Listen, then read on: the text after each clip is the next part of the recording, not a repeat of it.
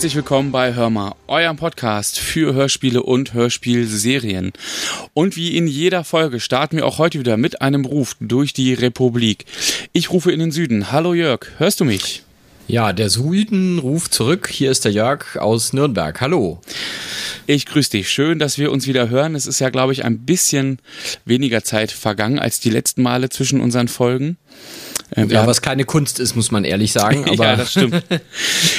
wir haben ja artig Besserung gelobt und ähm, ja, diesmal hat zumindest geklappt. Mal gucken, was so die Zukunft bringt. Äh, da muss ich ja vielleicht schon mal sagen, Asche auf mein Haupt. Wir hatten schon einen Aufnahmetermin vor, ich weiß gar nicht, zwei Wochen oder so, ähm, den ich mal wieder leider nicht halten konnte. Da kam irgendwie Arbeit und Kinder und alles dazwischen. Umso schöner, dass es heute klappt. Ja, ich meine, das Podcasten soll ja auch nicht in Stress ausarten und äh, wir sollten vielleicht auch unsere HörerInnen nicht zu sehr an allzu regelmäßige Folgen gewöhnen, weil wenn wir das dann wieder nicht hinkriegen, dann sind die Leute am Ende enttäuscht. Das wollen wir jetzt ja, auch nicht. Stimmt. Nee, das wollen wir auch nicht.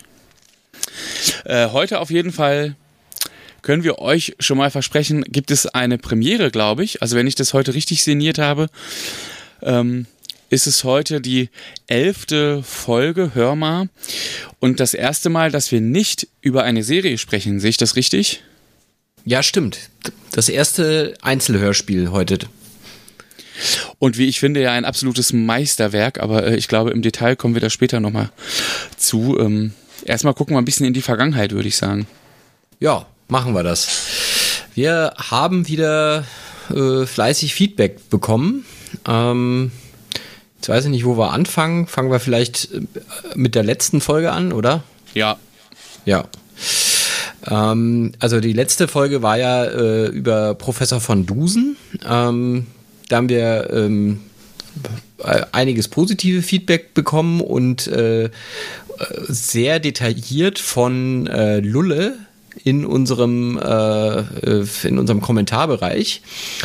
Ähm, ja, und der hat so ein paar Sachen angemerkt. Also der ist großer Van Dusen-Fan, das hat er da schon irgendwie zum Ausdruck gebracht. Und, und Kenner. Und Kenner, ja. Ähm, und äh, ja, er hat äh, gemeint, dass ihn unsere etwas verhaltene Besprechung etwas irritiert hat.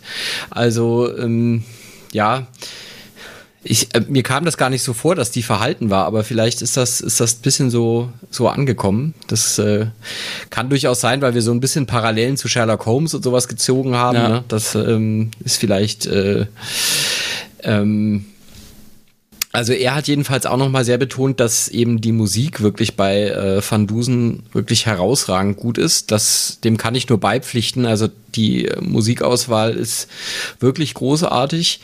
Und er hat äh, noch jemanden ins Spiel gebracht, den wir überhaupt nicht erwähnt hatten. Äh, Schande über uns, nämlich den Regisseur von Van Dusen, Rainer Klute. Ähm, oh ja, das stimmt. Und in der Tat, also dem, also das eine ist ja, dass Michael Koser diese, diese ganzen äh, Kriminalfälle, also die ersten Kriminalfälle fürs Radio adaptiert hat und dann halt danach auch weitere äh, geschrieben hat. Aber das andere ist natürlich, dass das Ganze auch in Szene gesetzt gehört. Und äh, ja, also ohne den Regisseur wäre das sicher keine so großartige Serie geworden. Ähm, ja, und er rügt uns noch mal ein bisschen bezüglich ähm, ja, unseres kleinen, kleinen Geschimpfe, dass es zu wenig Frauenfiguren in der Serie gibt. Ne? Da finde ich, ähm, das war nochmal ein ganz guter Hinweis. Ähm, also er sagt klar, so aus heutiger Sicht dürften es deutlich mehr sein. Ähm, er sagt aber, dass es immer wieder auch ähm, wichtige und, und gute weibliche Charaktere gab, also oft vielleicht in so Nebenrollen. Und Marie Curie ähm, taucht auf und das hatte ich zum Beispiel überhaupt gar nicht auf dem Schirm. Ja, stimmt. Ja, das ähm, ja, also alles in allem, er hat dann auch nochmal gesagt, es ist eine Schande, dass diese grandiose Serie nicht in der Originalfassung komplett erhältlich ist. Da vielleicht nochmal ein Aufruf an Maritim, dass sie weitermachen ja, und ja. die Originalserie veröffentlichen. Und äh, ja, wir bedanken uns herzlich bei Lulle für dieses äh, ausführliche und äh, detaillierte Feedback und ja, auch die Kritik darin. Vielen Dank. Ja, finde ich immer schön, wenn sich ähm, Leute so ausführlich mit unseren äh, Folgen beschäftigen und eben dann so durchaus auch schreiben, was fanden sie gut, was fanden sie nicht so toll und äh, das, ja, also sehr, sehr differenziert, hat mir gefallen. Vielen Dank. Ja, und dann haben wir noch Feedback bekommen äh, für unsere allererste Folge tatsächlich. Auch das finde ich schön, dass es offenbar noch Leute gibt, die ähm, unseren Podcast neu entdecken und dann eben auch die allerersten Folgen nochmal hören. Ähm, das war unsere Fünf-Freunde-Folge. Und da hat uns äh, Dirk geschrieben, äh, wir haben ja, also die, äh, bei den fünf Freunden haben wir ja so ein bisschen diskutiert, dass es ein Problem ist, dass die Originalmusik ähm, bei, von Carsten Bohn nicht mehr verwendet werden darf ja. aufgrund von äh, Rechtsstreitigkeiten und so. Äh, und die eben dann zum Teil auch ersetzt wurde. Und er hat jetzt einfach nochmal die Info gegeben, dass in diesem ähm, in dieser Nostalgiebox von den fünf Freunden, die man kaufen kann, wo die Folgen 1 bis 21 drin sind, dass da in den Folgen 1 bis 9 äh, tatsächlich die Originalmusik verwendet wird und erst ab Folge 10 äh, hat man dann die Musik ersetzt, weil da dann eben ein Großteil äh, der Musik von Carsten Bohn war. Und für die ersten Folgen hatte man offenbar dann mit den Rechten noch irgendwas äh, vereinbart. Also vielen Dank für die Info. Also wer ein Fan der Carsten Bohn Musik ist, die ersten neun Folgen in der Nostalgiebox, da kann man die auf jeden Fall noch hören. Vielen Dank auch für diese Info. Ja, und ansonsten natürlich an der Stelle vielleicht auch nochmal vielen Dank für alle Twitter-Erwähnungen und ähm, also alle Rückmeldungen und das, was uns so auf allen anderen Kanälen erreicht. Jetzt, ähm, das waren jetzt zwei aus unserem Blog, ähm, die einfach nochmal besonders waren für uns. Aber wir haben ja auch von euch an anderer Stelle irgendwie ein kleines Feedback bekommen oder ähm, eine Erwähnung oder sowas. Vielen Dank dafür. Also ich freue mich immer riesig. Ähm, also ich sage das ja ständig, ne, aber ich freue mich riesig, wenn uns wirklich Leute hören irgendwie, das, ähm, ja, und wenn man da einfach so ein, so ein Feedback kriegt und einfach, ja, wenn einfach auch andere Leute ein bisschen Spaß haben an dem, was wir hier machen. Vielen Dank ja. und ihr dürft uns gerne zuschütten mit so Zeug und Feedback und Kram. Unbedingt, ja, ja. Also bisher muss ich auch sagen, finde ich das auch echt schön, dass es, also es gibt ja dann auch wirklich so dieses, so Leute, die dann so überhaupt nicht konstruktiv sind, ne? Die dann irgendwie, oh, alles scheiße, blöder Podcast, ja. irgendwie. Das hatten wir eigentlich bisher noch gar nicht. Und, das stimmt. Äh, das überzeugt das mich einmal mehr davon, dass einfach diese Podcast-Community sowohl Podcaster und Podcasterinnen als auch ähm, Hörer und Hörerinnen dass es einfach so eine Gemeinschaft ist, wo man irgendwie erwachsen miteinander umgeht. Vielleicht liegt es auch daran, dass wir jetzt so ein Nischen-Podcast sind, weiß ich nicht. Aber ich finde das jedenfalls sehr angenehm, so die Kommunikation. Ja, absolut. Da ist mir auch egal, warum. Ist einfach schön. Ja. Ja, ja und vielleicht apropos Erwähnung und so, ich finde, ähm, äh, eine Sache sollten wir schon noch mal erwähnen, ein, ein Hörspiel-Podcast, nämlich ähm, ist, äh, also wir haben ja schon in der Vergangenheit öfter mal gesprochen über Puerto Partida und den ähm, euch auch empfohlen. Und ich gehe davon aus, ganz viele kennen den sowieso. Ähm, dieses Projekt wurde ja jetzt äh, beendet nach einer, also nach, ich weiß gar nicht, drei Staffeln oder so. Ähm, weiß ich ehrlich gesagt gar nicht so genau. Ähm, viel wichtiger ist aber das, was jetzt als nächstes daraus entstanden ist, denn die Macherinnen und Macher von Puerto Partida äh, haben sich jetzt nicht zur Ruhe gesetzt sozusagen, sondern ein ganz neues Projekt geschaffen, was vor kurzer Zeit ganz neu gestartet ist. Und zwar heißt das Akte Aurora. Ähm, und das flog eine ganze Zeit in meinem Podcatcher rum und ich habe immer gedacht, musst du mal hören, wenn du irgendwie ein bisschen Ruhe hast. Und habe so, glaube ich, die allererste Folge mal reingehört. Ähm, ja, und äh, ich kriege als Unterstützer auch diesen Unterstützer oder habe diesen Unterstützer-Feed und ähm, kann da so ein bisschen, wie sagt man, hinter den Kulissen noch hören oder wie beschreibt man das? Meta-Folgen, also den Unterstützer-Feed halt. Ähm, und bin da auch immer nicht so richtig zugekommen und habe jetzt, glaube ich, gestern ähm, endlich Zeit gefunden und ich musste gerade viel öffentliche Verkehrsmittel fahren ähm, und war da ganz schön unterwegs und ich habe echt alle Folgen hintereinander weggehört ähm, und bin mindestens genauso begeistert von Acta Aurora wie von Puerto Partida. Also einfach mal ein riesen Lob. Ähm, an, an die Macherinnen und Macher. Ich wollte das immer auch nochmal auf Twitter schreiben, ähm, aber auch hier einmal in die Welt hinausgebrüllt. Hört alle diesen Podcast, also gerade ihr alle Hörspielinteressierten. Es lohnt sich total. Es ist es ist ja echt ein Hobbyprojekt, ne? Also da steckt kein großes Label hinter, ähm, sondern die Leute machen das alle freiwillig und es ist, also ich finde es unbeschreiblich. So, ich glaube, das ist jetzt deutlich geworden. Ich finde es gut. Ähm, ja, zum, weiß nicht, zum Inhalt ich finde, eigentlich müssten wir da mal irgendwie eine Folge zu machen und mal offline besprechen, äh, ja, das, wie wir das ähm, irgendwie hinkriegen. Ja, wir haben ja, wir hatten sogar für den äh, Puerto Partida Meta Podcast, der erste FCPP, ja. P Stimmt. hatten wir eigentlich ein, ein großartiges Interview mit äh, Kati und Becky auf dem Podstock letztes Jahr geführt und dann wurde Puerto Partida eingestellt. Also das irgendwie haben wir das schlecht getimt, aber ich habe auch schon gedacht, man müsste vielleicht einfach mal einen Podcast auch mit ähm, mit Johannes Wolf machen, ja. der sowohl hinter Puerto Partida als auch hinter ähm, jetzt Akt der Aurora steckt. Ähm, vielleicht können wir da ja auch dieses äh, Interview dann nochmal rauskramen, beziehungsweise auch die beiden nochmal irgendwie dazu holen. Ähm, ja. Also ich bin, ich bin auch sehr begeistert, muss ich sagen. Ich habe äh, muss jetzt öfter zu äh, Kundenterminen mit öffentlichen Verkehrsmitteln und habe da jetzt eben auch die ersten Folgen gehört und bin also total geflasht. Also ich finde es auch echt, echt großartig. Also zum Inhalt, man kann ja vielleicht ganz kurz sagen, worum es geht. Ja. Äh, es geht im Prinzip um äh, diese, diese Aurora ist eine, äh, ja, eine Agentur, die äh, eigentlich in der Zukunft existiert, aber das sind eben Zeitreisende und die schlagen dann ihre geheime Basis sozusagen in den 70er Jahren auf und suchen nach neuen Anwärtern, die mit ihnen Kriminalfälle quer durch die ganze Geschichte lösen.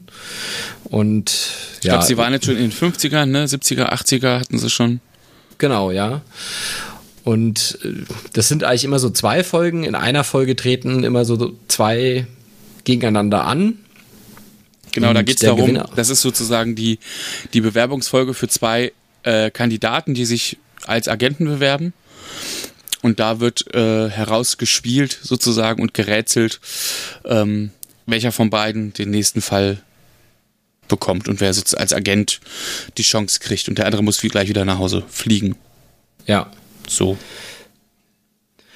Und also das ist, also auch diese Fälle sind un, unfassbar gut durchdacht und eben mit ganz viel Sprechern und Sprecherinnen und tollem Sound. Äh, der ähm, Tim Süß hat auch eine äh, auf dem Holzweg-Folge rausgebracht, wo er ein bisschen was über die Entstehung der Musik erzählt hat, die er gemacht hat.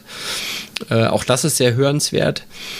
Ähm, ja, also wirklich ein echt großartiges Projekt und man kann äh, hoffen, dass es äh, sich sehr, sehr, sehr lange hält. Absolut, also hier sitzt jetzt schon ein großer Fanboy irgendwie. Ich, ähm, ja. Ja, same hier. Hört einfach alle mal rein und vielleicht sind wir diesmal nicht ganz so verpeilt und schaffen mal vorher da auch ein bisschen eine Folge zuzumachen. Ich will, also, wer, wenn nicht wir, sollten über ein Hörspiel Podcast, der Hörspiele produziert, podcasten. Ja. Ja. Ja, ja genug gefreut und äh, gefanboyt. Ja.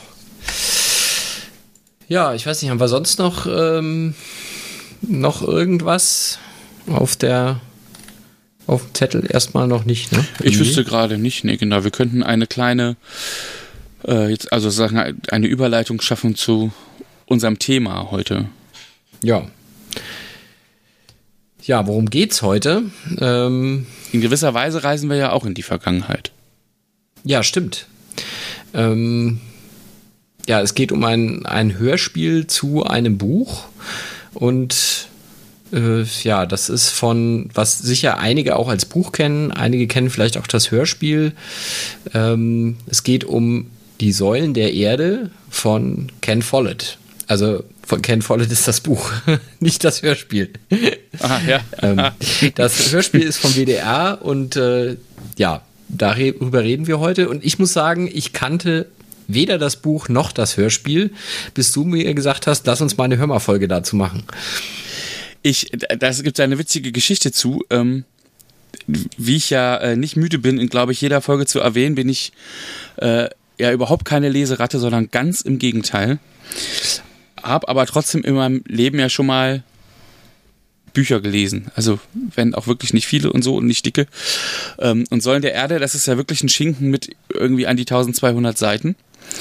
Ähm, und das hat mir mal wer empfohlen und dann habe ich es irgendwie, ich weiß gar nicht, geschenkt gekriegt oder so. Und ich habe das tatsächlich angefangen zu lesen und es hat mich so gefesselt, dass ich Anti-Leseratte dieses Buch durchgelesen habe. Es hat lange gedauert, es war ungefähr ein Jahr, glaube ich. Ähm, aber ich habe es echt tatsächlich, also das dickste Buch ever, was ich gelesen habe und was es wahrscheinlich immer sein wird in meinem Leben. Ähm, ja, und das ist auch schon eine ganze Zeit her. Und seitdem fesselt mich das eigentlich auch und bin ich da ähm, großer Fan von dieser Geschichte und von diesem Buch. Das heißt, du kanntest auch das Buch vor dem Hörspiel. Also ja. hast das Buch vorher gelesen. Mhm. Genau, ich habe das Buch ganz zuerst gelesen. Ähm, das war so, ah, das muss so irgendwas um 2000 gewesen sein in dem Jahr also oder in den Jahren, ähm, so in dem Dreh. Ich habe dann später gehört äh, oder halt mitgekriegt, Mensch, da gibt's ja ein Hörspiel zu. Ähm, und äh, habe das gesucht irgendwie und habe dann irgendwann bei eBay mal so einen Schnapper gemacht. Ich weiß, es waren noch Kassetten damals. Wahrscheinlich war es deswegen so ein Schnapper. Ähm, ja, und wie so oft, da hat's irgendwer wieder nicht geschnallt und hat Hörspiel und Hörbuch verwechselt. Also ich weiß, wie es dir geht. Mir geht es ständig so, dass mir Leute von irgendwelchen Hörspielen erzählen und sie meine Hörbücher. Ja. Ähm, ist aber auch schwierig, weil manchmal geht es auch wirklich ineinander. Also, ja, das stimmt. Das, ähm, also es gibt manchmal so, ähm, wo im Prinzip das Buch mit verteilten Rollen gelesen wird. Ja. Und dann ist tatsächlich ja, ja. schwierig zu sagen, was ist es. Aber Säulen der Erde, also das, was wir jetzt besprechen, ist eindeutig ein Hörspiel. Genau, und eindeutig gekauft hatte ich dann die Kassetten des Hörbuchs ähm, von, und es, es, müsste die erste Lesung auch gewesen sein, da kommen wir später noch zu. Ähm, die habe ich auch durchgehört tatsächlich. Obwohl ich auch eigentlich nicht so der mega Hörbuchfan bin. Äh, aber es war einfach auch gut gelesen und wie gesagt, Geschichte finde ich gut. Genau, und dann habe ich irgendwann ähm, tatsächlich das echte WDR-Hörspiel geschenkt gekriegt und seitdem bestimmt, oh, bestimmt schon vier oder fünf Mal gehört. Ist denn, würdest du sagen, dass das Hörspiel nah am Buch ist? Also ist das, ähm, also ehrlich ist das gesagt, gut umgesetzt oder, oder ist das. Äh ehrlich gesagt ist dafür das schon wieder ein bisschen zu lange her, dass ich das Buch gelesen habe. Ähm, und wie gesagt, auch über einen sehr langen Zeitraum. Also so detaillierte Erinnerungen habe ich da gar nicht dran. Ich kann mich aber daran erinnern, dass ich, ähm, dass ich irgendwie im, im Buch über Dinge gestolpert bin, wo ich beim also wo ich später halt schon beim ersten Hören gedacht habe, Mensch, wann kommt das wohl? Und das war im Hörspiel gar nicht drin. Also das fehlt da sozusagen. Wobei es für mich nichts, nichts daran ändert, ähm, also verändert nicht die Story oder sowas. Also sind jetzt nicht ganze Teile weg, das sind eher so ganz kleine Kleinigkeiten.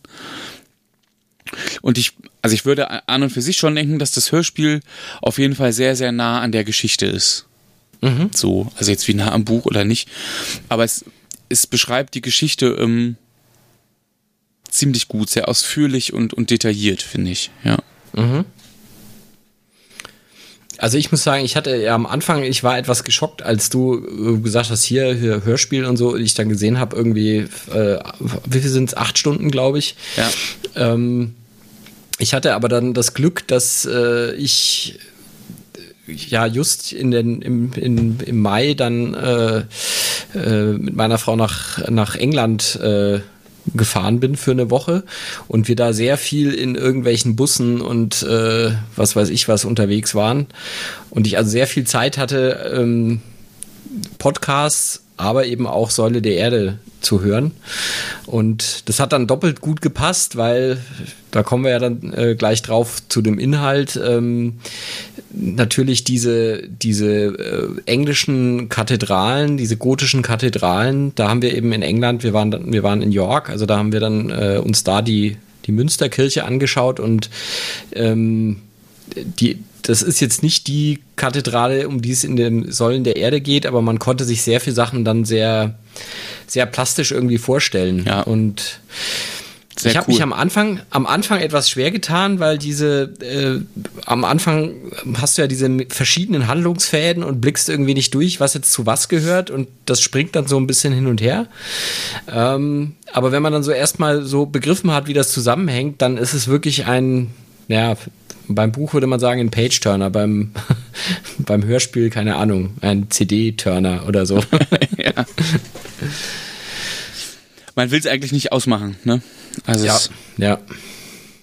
Das, ich tue mich ja relativ schwer mit, mit solchen Dingen, also auch so, es gibt ja manchmal auch so Filme oder so, wo so mehrere Handlungsstränge parallel und dann führen die so ein bisschen zusammen. Das ist eigentlich nicht so richtig meins und ich, ich glaube, ich habe wahrscheinlich auch bis heute nicht in Säulen der Erde alles so entdeckt und verstanden, wie es vielleicht gemeint war. Ähm, aber es macht es gerade auch spannend, finde ich, ähm, dass du, also wie gesagt, ich habe es jetzt schon öfters gehört und man entdeckt jedes Mal irgendwie was Neues. Ja. So, also ja, vielleicht, glaube ich, weil man es ja. auch vergessen hat, ne? Aber ähm, also es gibt bei jedem Hören immer so Kleinigkeiten, wo man denkt, ah, guck mal, ach und so ist das, aber oder jetzt schließt sich hier nochmal ein Kreis und das war mir vorher gar nicht so aufgefallen oder ähm, ja. Ja. Es ist ja einfach wahnsinnig komplex. Alles in allem. Ja, und also man muss auch mal durch diese, also bis man allein durch die Charaktere so ein bisschen durchgestiegen ja. ist, ist halt auch, ähm, ja. Also das glaube ich, dass man, ich, ich weiß jetzt auch nicht, ob ich bei jetzt beim ersten Hören schon alles mitgenommen habe, aber ähm, also es ist auf jeden Fall ein Hörspiel, was sich, was sich lohnt. So viel können wir jetzt schon mal Absolut. so vorne vorab äh, sagen. Es war ein sehr guter Tipp von dir, jedenfalls. Ich erinnere mich, dass ähm, im Buch vorne tatsächlich eine Karte drin ist. Ach, siehst ich hätte es mal jetzt mitnehmen müssen aus dem Bücherregal eigentlich. Äh, da ist eine Karte drin und du kannst da immer noch mal sozusagen auf die Karte gucken, ähm, welcher Ort ist eigentlich wo und wie sind so die Entfernungen oder sowas. Ah, okay. Das mhm. hat mir auch beim, also weißt du, beim Lesen und so echt ganz gut geholfen. Das ist hilfreich, das glaube ich, ja. Das das ist manchmal im Hörspiel geht das ein bisschen unter. Aber also man, man kommt trotzdem rein. Also wie gesagt, ich, ich kannte, ich kannte natürlich den Titel Die Säulen der Erde, aber ich ähm, habe eben das Buch nicht gelesen und man kommt schon auch nur durchs Hören eigentlich ganz gut rein, ja. muss ich sagen. Ja. Ja, bevor wir mal so richtig mit dem Faktencheck starten, vielleicht zwei kleine äh, Anmerkungen noch von uns. Ähm, wir haben natürlich wie für jede Folge auch ähm, bei dieser Folge für euch angefragt, ob wir Einspieler verwenden dürfen oder vielmehr Jörg hat sich da ziemlich ins Zeug gelegt und ich weiß gar nicht, wie viele Leute hast du jetzt endgültig angeschrieben? Also insgesamt waren es drei. Ich habe äh, zuerst bei Lübbe Audio mich über das Kontaktformular gemeldet. Da kam überhaupt nichts zurück. Äh, dann habe ich aber nochmal die Dame, die uns damals die Erlaubnis gegeben hat für ähm, John Sinclair, habe ich die einfach mal direkt angeschrieben und da war auch wieder der Kontakt sehr nett, muss ich sagen. Also Kompliment an Lübbe Audio, sehr freundlich, äh, auch sehr schnell geantwortet. Ähm, dass sie aber nicht zuständig sind, leider. Sie vertreiben zwar das Hörspiel, aber die Rechte für Podcasts, ähm, die haben sie nicht. Es sind dann nämlich Senderechte und die liegen nach wie vor beim WDR, da das ursprünglich produziert hat. Ja, und dann habe ich eben noch den WDR angeschrieben, wie es denn aussieht. Und äh, ja, leider nicht, nicht besonders viel Erfolg. Ähm, ähnlich wie bei Knight Rider schon. Also man hat gesagt, ja, selbstverständlich äh, dürfen Sie Einspieler benutzen, füllen Sie dieses Formular aus und wir schicken Ihnen ein unverbindliches Angebot für die Lizenz Lizenzierungskosten. So. Und ähm, ja, damit ist das, also ich habe jetzt gar nicht mehr erst gefragt, was, wie hoch da die Kosten wären, weil ähm, also nachdem sie dann auch gesagt haben, ja, das ist irgendwie hier urheberrechtlich geschützt und bla, ich gedacht, okay, dann weißt du schon, wo die Reise hingeht. Ja, ja, ja. das ist, äh, das sind dann wieder irgendwelche unflexiblen Geschäftsmodelle, wo es heißt, ja, sie bezahlen jetzt nach Hörer und äh, ich weiß nicht was, wie lang es online ist und irgend so ein Scheiß, ja, und ähm, ja. Also lange Rede gar keinen Sinn. Äh, keine Einspieler, was schade ist, weil man gerade bei der, den Säulen der Erde könnte man durch Einspieler wirklich zeigen, wie großartig dieses Hörspiel ist. Ja, ja. Aber ähm, ja, wie gesagt, Erlaubnis haben wir nicht bekommen und äh, sich aufs Musikzitat recht zu verlassen. Ich glaube, das habe ich ja auch schon mal ausgeführt.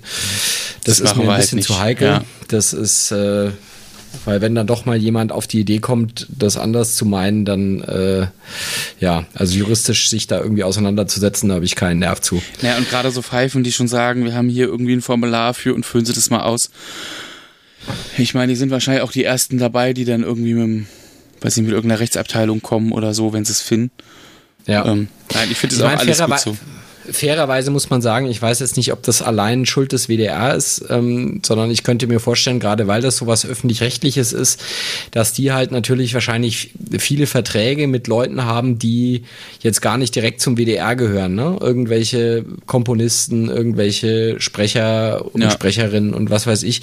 Und dass die halt einfach sagen, ja, das, äh, wir kriegen halt, wir müssten die jetzt alle fragen praktisch, ja, wenn man das, ja, aber ist halt trotzdem schade, zumal ich dann auch immer so denke, ja, also WDR öffentlich gebührenfinanzierter Rundfunk, ja, ja. ja das wäre halt schon eigentlich schön.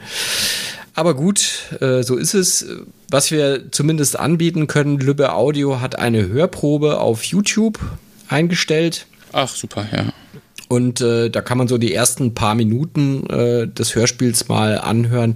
Ich würde sagen, das verlinken wir auf jeden Fall mal in den Show Notes, weil äh, da kriegt man eigentlich schon so einen ganz guten Eindruck. So. Total. Also es gibt sonst auch, ich meine, das ist auch kein Geheimnis, das wissen auch unsere Hörerinnen und Hörer alle. Es gibt sowieso auf YouTube irgendwie genug, also wenn man das irgendwie hören will, ähm, wie legal das ist oder nicht, sei jetzt mal dahingestellt, aber wenn man sucht, findet man das da. Und aber ähm, auf ganz legale Weise kann man es auch bei Spotify hören. Das habe ich, also das weiß ich einfach, weil ich Spotify selber nutze und da habe ich es gesehen und gefunden. Ähm, da gibt es ja sicherlich auch andere Streaming-Portale und wer irgendwie sowas nutzt, kann da auch zumindest mal reinhören. Ähm, ja. ja, um so ein bisschen. Ich finde immer so schade, wir, wir sind irgendwie ein kleines Hobby, kleiner Hobby-Podcast mit sicherlich ähm, einer sehr überschaubaren Reichweite am Ende. Ähm, ja, das, ach, das, ich finde, es schmälert das immer alles so ein bisschen, weil äh, eigentlich ist es gute Werbung für die so. Ähm, wir finden das jetzt auch noch cool, es ist total gut produziert. Ähm, erzählen das hier die ganze Zeit. Naja, das könnte man damit halt irgendwie untermalen. Meine Fantasie ist auch, dass vielleicht ähm, das ein bisschen, also vielleicht dürfen die gar nicht, auch gar nicht anders von irgendwelchen Rahmenverträgen oder so her, abgesehen von Verträgen mit Sprecherinnen und Sprechern. Ähm, oder ne, was du meintest. Weil doch die, ähm, das ist ja manchmal Thema hier so bei Holger Klein und so, die ganzen öffentlich-rechtlichen dürfen ja auch in ihrer Mediathek zum Teil Sachen nicht unbegrenzt speichern. Ja, ja. So, also da gibt's, als hat sich auch irgendein blöder Hansel mal ausgedacht, dass das so ist. Vielleicht hängt das damit einfach auch zusammen. Also unterstellen wir ihnen einfach mal nichts Böses, weil die sonst eigentlich ziemlich coole Sachen machen im, ja, im Hörspielbereich. Ja da vielleicht später nochmal nee, mehr zu. Das, ähm, also ich glaube, dass das äh, Grundproblem ist, dass wir ein beschissenes Urheberrecht haben in Deutschland. Das, das bleibt das äh, Problem. Ist ja. einfach so. Aber das, äh, da habe ich mich jetzt auch schon mehrfach drüber ausgelassen und wir haben jetzt ja auch schon wieder einige Minuten gerantet. Also ja, aber das ist einfach, ja, das ist einfach das Problem. Kommen wir einfach zum nächsten Punkt auf der Liste. Ähm, und äh, da steht bei mir ganz groß Spoiler-Alarm mit drei Ausrufezeichen. Ähm, ihr Lieben, wenn wir jetzt äh, über die Säulen der Erde gleich sprechen und ähm, mit dem Faktencheck starten und da ein bisschen in die Handlung gehen, es wird sich nicht verhindern lassen, ähm, ein bisschen darüber zu spoilern. Also um so ein bisschen die Figuren vorzustellen, um einfach einen Eindruck davon zu bekommen, wie ist das so? Ähm, ja, mal gucken, wie sehr. Also auf jeden Fall, wir werden irgendwie spoilern. Wenn jemand von euch das Hörspiel noch nicht kennt und gerne, bevor er oder sie unsere Folge hört, ähm, das erst hören will, sei an dieser Stelle gesagt, drückt doch kurz auf Pause, hört mal achteinhalb Stunden die Säulen der Erde ähm, und steigt dann an dieser Stelle wieder ein oder so. Ähm, ja, vielleicht verraten wir jetzt einfach ein bisschen was, was ihr nicht hören wollt und weil es fair ist, wird das an dieser Stelle äh, ja, davor gewarnt. Ja. Ja, wir haben, glaube ich, schon angesprochen, ne? also das äh, klar, die, die Vorlage des Ganzen ist ein ist der Roman von Ken Follett, im Englischen äh, Pillars of of the World, ne, Pillars of the Earth oder Pillars of the World, ich vergesse. Ich of the Earth, glaube ich. Of the Earth. Ähm, Pillars of the Earth, ja. Ähm, ein, ein Roman aus dem Jahr 1989 ähm, und das, äh, ja, also über die Handlung im Detail können wir da noch mal was verlieren. Also ja, ja. ganz grob geht es um den Bau einer Kathedrale. Das klingt jetzt erstmal vielleicht nicht so spannend, ähm, ist aber tatsächlich, äh, also das ist, sage ich mal, nur die Rahmenhandlung des Ganzen. Ähm, ja, und es gibt einen, einen Fortsetzungsroman davon, äh, nee, Fortsetzungsroman sagt man nicht, ne? Also es gibt eine Fortsetzung davon, so rum, äh, mit dem Titel Die Tore zur Welt im Jahr 2008 erschienen. Und wir sprechen eben heute über das äh, Hörspiel vom WDR aus dem Jahr 1999, ähm, das, wie gesagt, heute unter anderem von Lübbe Audio vertrieben wird oder wie du schon sagtest, bei Spotify und ähnlichem zu finden ist. Genau, genau. Und ähm, vielleicht bevor wir zur Hörspielproduktion kommen, es gibt ähm, ganz viele Adaptionen von, ähm, von den Säulen der Erde. Also diese, an diesem Erfolg knüpfen natürlich immer dann auch viele andere an und wollen da vielleicht irgendwie partizipieren oder keine Ahnung. Ähm, es gibt auf jeden Fall äh, zwei Lesungen, ähm, beide von Lübbe Audio, witzigerweise oh, das heißt witzigerweise, aber von zwei verschiedenen ähm, Sprechern, nämlich 97 kam eine gekürzte Lesung des Romans. Das ist, meine ich, die, die ich auf Kassette hatte damals, ähm, nämlich gelesen von Joachim Kerzel. Ähm, genau, das, ich muss diese auch gehabt haben, weil erst 2010 gab, gab es noch eine ungekürzte Lesung, ähm, gelesen von Tobias Kluckert ähm, beide von Lübbe Audio. Tobias Kluckert, der Sohn von Jürgen Kluckert. Benjamin Blümchen, also dem neuen Benjamin Blümchen. Ja. Und Joachim Kerzel ist auch kein Unbekannter, denn äh, das ist der Sprecher des Intros von äh, John Sinclair. Genau, ja. Also den Namen liest man sehr häufig, weil er sehr häufig auch wirklich Hörbücher ähm, liest und spricht. Also wirklich Hörbücher. Ähm, und das auch ziemlich gut, wie ich finde. Ähm, genau, und da bin ich ihm auch begegnet. Ich erinnere mich wieder. Dann gab es ja auch ziemlich gehypt und äh, ja ziemlich dick in den Medien. Eigentlich ist ja keiner dran vorbeigekommen. Eine Verfilmung oder eigentlich müsste man sagen ja mehrere Verfilmungen. Also es ist ein ein Mehrteiler in Deutschland. Ähm, ist es eine Sat 1 Produktion, ein Vierteiler. Ähm, ja, die Säulen der Erde halt verfilmt in vier Teilen. 2010 habe ich glaube ich schon gesagt. Ne? Ähm, ja, habe ich natürlich auch im Blu-ray-Regal stehen sozusagen und finde ich auch sehr gelungen. Mhm. Absolut. Also ähm, man könnte ja meinen, hm, ne, Sat 1 ist so ein, so ein Privatsender, irgendwie mal gucken, was dabei rauskommt. Ähm, aber das haben die, finde ich, echt richtig, richtig gut gemacht. Habe ich auch schon mehrfach gesehen. Ja, war ja auch, äh, also vielleicht auch dadurch, dass ORF mit, äh, mit beteiligt war, ne? Also ich habe immer ja. das, den Eindruck, wenn öffentlich-rechtliche mit im Boot sind, ist es dann vielleicht auch nicht ganz so gruselig. Das kann sein, ja, wer weiß. Auf jeden Fall auch, ich finde es eine absolute Cook-Empfehlung, dauert auch ewig, ich weiß nicht wie lange, aber ähm, also jeder Film hat, glaube ich, alleine schon Überlänge von den Vieren. Also in meiner Erinnerung geht jeder Teil auch so an die drei Stunden, aber ähm, da will ich mich jetzt nicht drauf festnageln. Äh, was ich aber mit ziemlicher Sicherheit sagen kann, ist, dass das Brettspiel von 2006 ähm, auch ziemlich cool ist. Also was ziemlich Spaß macht. Ich, äh, das steht bei uns auch im, im Spieleschrank.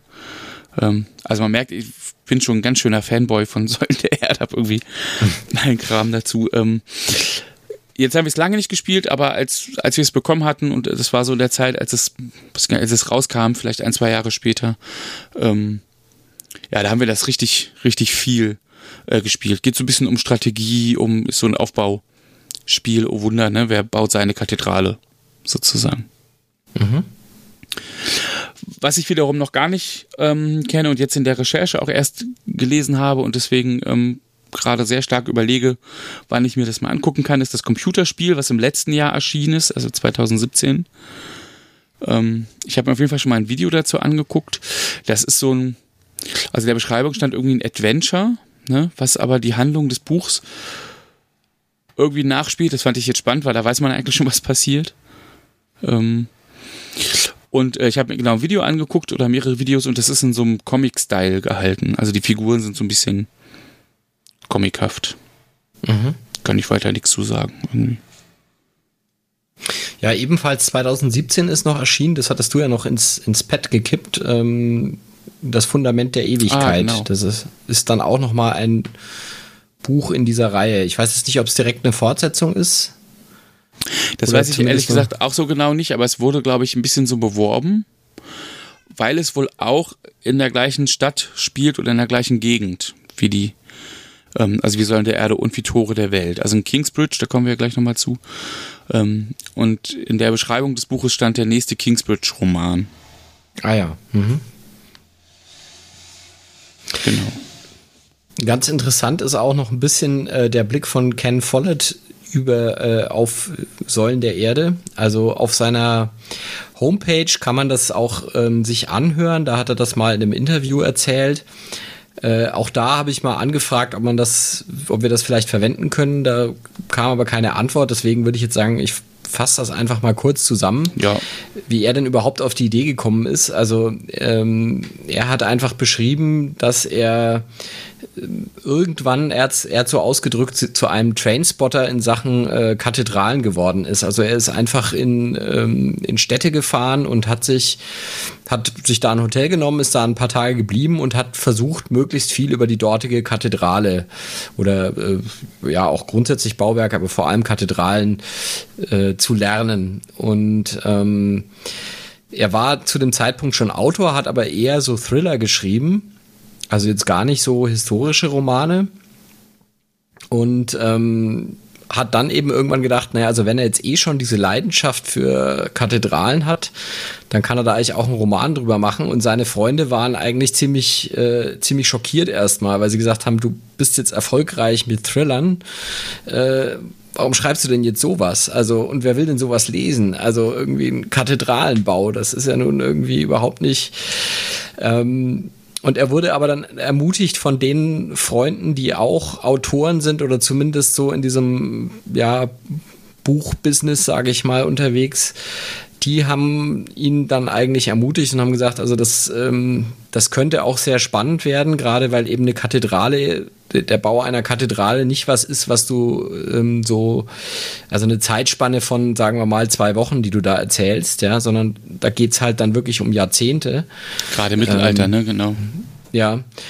Und ähm, wobei, das können wir dann vielleicht später nochmal sagen, also die, die ähm, Kathedrale, um, ums die es in dem Buch geht, ist, äh, ist sogar relativ kurz in der Bauzeit. Also normalerweise ist das eher noch länger ähm, ich glaube, 30 Jahre oder so umfasst das Buch, ne? Irgendwie sowas. 30 ja. oder 40 Jahre. Das Buch umfasst knapp 40 Jahre, ja. 40 Jahre, ja. Und also viele, viele Kathedralen sind also 200 Jahre oder, oder noch länger. Ja. Ähm, ja, aber da, also da haben eben Freunde dann, also die sich ein bisschen mit Schreiben selber auskennen, haben eben gesagt, das könnte eben auch wirklich gerade der Reiz sein, dass sich das über so viele Jahre erstreckt und man eben so eine Charakterentwicklung über so viele Jahre hat. Und das finde ich ist auch tatsächlich ein, ein Reiz daran. Das ist eben, weil oft hat man ja so Geschichten, die halt innerhalb einer relativ kurzen Zeitspanne erzählt werden.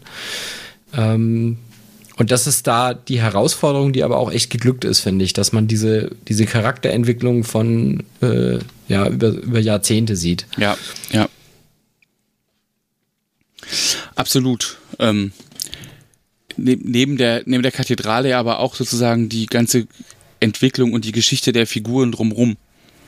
So, ja. also man fiebert da ja auch wirklich sehr mit ähm, bei den ganzen einzelnen Handlungssträngen irgendwie. Ja. Ja, wollen wir mal ein bisschen dazu kommen, worum es eigentlich geht, so konkret? Ähm, ja, ja. Du hast ja das gerade schon so ein bisschen äh, angedeutet, ne? Das, also die Geschichte spielt ähm, ein Zeitraum von knapp 40 Jahren, äh, wenn ich das jetzt so in Kürze und im Kopf richtig gerechnet habe, 39 Jahre. Ähm, sie spielt nämlich zwischen 1135 und 1174.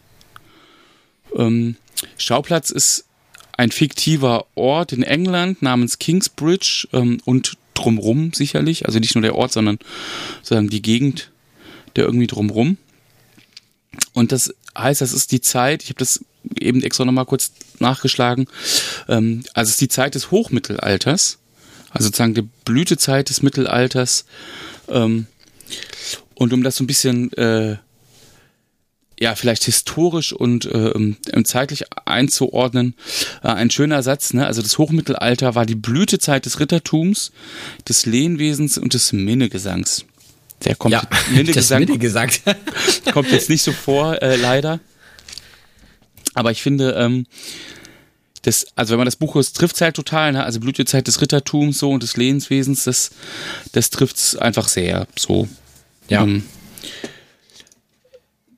ja, und Kunst, äh, also kunstgeschichtlich so Beginn der, der Gotik, ne? Ja. Wenn man das, wenn ja. ich das so ähm, richtig im Kopf. Also das, das kommt in dem Buch auch so ein bisschen raus, weil eben als diese Kathedrale gebaut wird, wird dann auch immer so ein bisschen referenziert darauf, welche Möglichkeiten, also welche neuen technischen Möglichkeiten ja. man jetzt plötzlich hat, um bestimmte Sachen zu realisieren, die eben so typisch Gotik sind.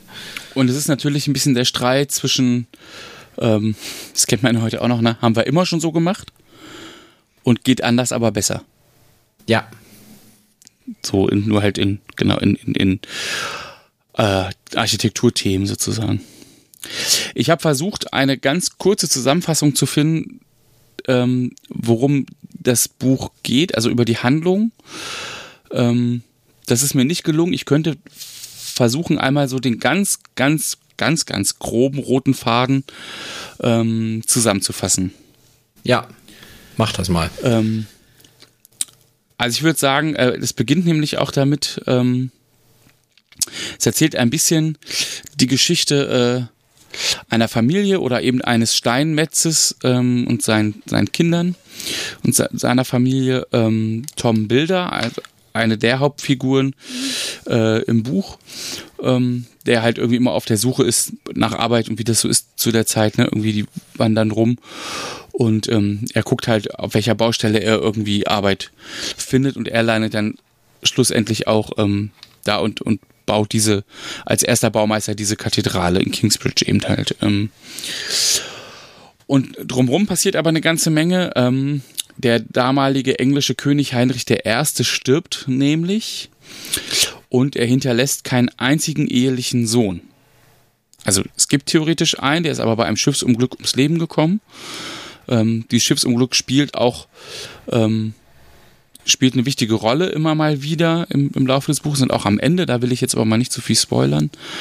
Ähm, es gibt ganz viel uneheliche Kinder, aber die können natürlich die Thronfolge nicht ähm, antreten. Der einzige eheliche Sohn ist bei einem Schiffsunglück ums Leben gekommen. Und dann ist es eigentlich so, dass seine Tochter Mathilda seine Nachfolger antreten soll. Ja, also sozusagen Prinzessin Mathilda soll Königin werden. Jetzt gibt es aber einen Neffen des verstorbenen Königs, der heißt Stefan. Und ähm, der akzeptiert halt Mathilda nicht auf dem Thron, sondern sagt, hier, ich bin jetzt der Neffe des Königs und ich bin sozusagen der männliche Nachkomme, also muss ich doch König werden. Ähm, und es passiert natürlich, was kommen muss. Es kommt zu einem Thronfolgekrieg. Ähm, ja, ich, okay, das ist damit ist, glaube ich, erstmal sozusagen alles gesagt. Ähm, und da, also darunter leiden eigentlich alle. Ich finde, das, ähm, das ist ja so ein, ein, ein Mittelpunkt oder ein wichtiger Handlungsstrang. Es geht eigentlich immer wieder darum, wer ist jetzt gerade stärker, welches Heer und welche Armee oder welche, welche Ritter ja, ähm, haben jetzt gerade wieder wen ein bisschen geschlagen oder zurückgedrängt oder irgendwie umzingelt oder sowas, ja. Ähm, und in diesem ganzen Chaos gibt es halt diesen nächsten Handlungsstrang ähm, von Tom Bilder und seinen Leuten. Ähm, es gibt den Handlungsstrang um ähm, um eben Kingsbridge und diese Kathedrale. Es gibt eine alte, die brennt ab. Daraufhin soll die neue gebaut werden. Das ist aber natürlich gar nicht so einfach äh, in diesem ganzen Hin und Her und wer hat eigentlich wann wie was zu sagen. Ähm, und das, da gibt es aber einen jungen Prior, also ein, ähm, ich sag mal, ein Vorsteher, Klostervorsteher, ähm, der, der da halt Prior wird in Kingsbridge. Ähm, das ist Philipp, auch eine wichtige Person. Ähm, und ich habe ein schönes Zitat gefunden. Ähm, Prior, ein fortschrittlich denkender junger Prior, möchte seinen Traum vom Frieden mit Hilfe des Steinmetzen Tom Wirklichkeit werden lassen. die Errichtung einer neuen Kathedrale. In einer langen Zeit blutiger Auseinandersetzung zwischen Adel, Klerus und dem unter Ausbeutung und Not leidenden Volk müssen sie sich jedoch bis zu ihrer Fertigstellung mit Hilfe der ehemaligen Grafentochter Aliena gegen ihre Widersacher Lord William und den machtbesessenen Bischof Walleran Bigot durchsetzen. Da wollte ich gerade mal, also bei Waller und Bigot wollte ich gerade mal kurz einhaken, weil ja, das finde ich nämlich, ja. also das ist, finde ich, so eine Verbindung zwischen diesen zwei Handlungssträngen, die du gerade geschildert ja. hast. Ähm, also diese, diese Zeit, in der ja ähm, wirklich die, der Klerus und der Adel ja beide sehr machtbesessen waren, ja. Also ich meine, gut, böse Zungen würden sagen, das ist heute noch so, aber es war ja damals ging das ja noch wesentlich mehr ineinander, ja, ja. also mit äh, und auch mit wirtschaftlicher Macht einher, ne? Und und das kommt da eigentlich sehr deutlich raus, weil eben zum einen dieser Prior Philipp das natürlich also der ist einem relativ sympathisch, würde ich sagen, als Figur, ja, aber man merkt ja. schon auch, dass er das jetzt auch nicht aus lauter Menschenfreundlichkeit macht, sondern natürlich auch gewisse wirtschaftliche Interessen damit verbindet, ne, dass sein, äh, sein ähm, sein Kloster da praktisch ähm, wieder mehr Zulauf hat, ja, dass es mehr, mehr Gelder auch gibt, ja, von der, ähm, von der, von der Kirche und so weiter. Und ähm, es gibt dann eben so, so etwas hintertriebene Figuren, die so dann, ja, also wie eben dieser äh, Waller Bigot, der ähm, ja, sein Fähnchen so immer mal so ein bisschen in den Wind hängt ja, und halt ist gut. Ja. und halt immer mal so ein bisschen guckt, äh, welche Seite und sei es jetzt äh, Adel oder Klerus ihm jetzt gerade äh, am meisten Vorteile verschafft und äh, wen er da jetzt mal so ein bisschen unterstützt oder unterstützen lässt und das so im Hintergrund macht. Und das, das finde ich, macht eben sehr viel aus, dieses, dieses Spannungsverhältnis ne, zwischen dieser, dieser weltlichen Macht durch, die, durch äh, den König auf der einen Seite und eben dann äh, die Kirche auf der anderen Seite, die da durchaus auch fleißig politisch mitmischt. Es geht ja schon auch die ganze Zeit darum, ähm, wenn ich, also das war ja beim Bischof gerade auch, wenn ich Bischof werde, dann kriegst du irgendwie was ganz Tolles zugesprochen und dann mache ich, oder irgendwie sorge ich dafür, dass du, ne, ähm, was ich, welche Länder kriegst oder so und ähm, setz mich beim König ein und so. Das ist ja wirklich, das zieht sich ja in allem durch, ständig, immer wieder. Ja. ja. Das ist ganz, das ist wirklich auch im Buch echt, finde ich, oder im Hörspiel natürlich auch wahnsinnig gut kommt das irgendwie raus. Also dies, dieses ganze Hinterhältige und ach, ja. Wobei ich ähm, übrigens gerade noch bei Prior Philipp gedacht habe, ähm, also ich, ich glaube aber schon, dass sein, dass seine eigentliche Motivation wirklich das Gute ist, sozusagen. Also der, eigentlich beteiligt der sich nicht so nicht so mit Freude an irgendwelchen hinterlistigen Absprachen oder an irgendwelchen, äh, wie sagt man, ja, ah, mir fehlt gerade das Wort, aber. Ja, also das stimmt schon. Das, das macht er wenig mit. Ich glaube, es bedingt sich auch ein bisschen, weil es kommt ja auch gerade am Anfang raus, ähm, dass eben auch kaum, kaum Geld da ist, ne? Und das auch irgendwie halt, und das halt auch so ein Problem ist, wie man das äh, finanziert. Und ich glaube, dass er sich dann eben auch manchmal taktisch und wirtschaftlich so ins Zeug legt, liegt eben auch einfach daran, dass er ähm, also dass er gucken muss, dass er diesen Bau finanziert bekommt. Ne? Ähm, also ich denke jetzt zum Beispiel an diesen Markt, ne, wo er dann irgendwie sich ja. dafür einsetzt, dass es diesen Markt in Kingsbridge gibt, wo die Leute ähm, die für die Kathedrale, äh, bei der, beim Bau der Kathedrale mithelfen, dass die halt ihre Sachen da verkaufen können und sowas. Da setzt er sich ja nach meiner Erinnerung auch stark dafür ein, ne? Und das, das ist aber, glaube ich, immer, immer eben, also da hast du schon recht, ja. Seine, seine Hauptmotivation ist eigentlich wirklich diese, einfach diese Kathedrale bauen. Und es geht ihm eigentlich wenig um, um äh, politische oder wirtschaftliche Macht und wenn eigentlich dann hauptsächlich immer nur um um eben diesen Bau voranzutreiben, ne? Und, und halt die Mittel, die dafür nötig sind, irgendwie einzutreiben, sage ja, ich mal. Ja. Also einzutreiben ist jetzt ein blödes Wort, aber äh, ja, also diese ja, zu generieren zu halt irgendwie. Ja, ja.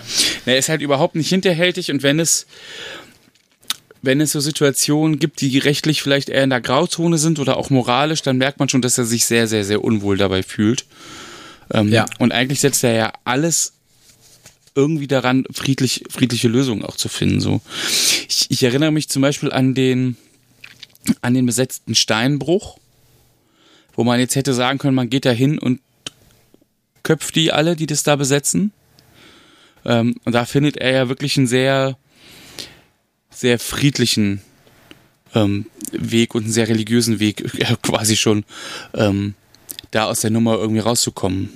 Ja, ja.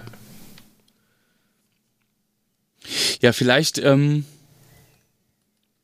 also diese, diese Zusammenfassung ist wirklich nur sehr grob, also ja, ähm, betone nochmal, nicht, nicht, also das äh, ist nicht vollständig irgendwie. Ähm. Ja, aber ich glaube, das ist, ähm, also es ist auch jetzt schwierig. Wir können in dieser, in diesem Podcast ja auch nicht eine, eine vollständige Abhandlung dieses ja, Buches. Ja. Aber ich glaube, das ist so, um, um so sich grob vorzustellen, worum es geht, ist es, glaube ich, schon ganz. Ähm, und man muss auch sagen, also diese Sachen, die wir jetzt geschildert haben, äh, das erlebt man eben praktisch immer aus den Augen der handelnden Figuren. Also es ist jetzt ja. nicht irgendwie eine geschichtliche Abhandlung, wo jetzt irgendwie lang und breit die politische Situation in England erklärt wird, sondern es wird halt aus der, der Sicht der Protagonisten erzählt, das Ganze. Ja, ja.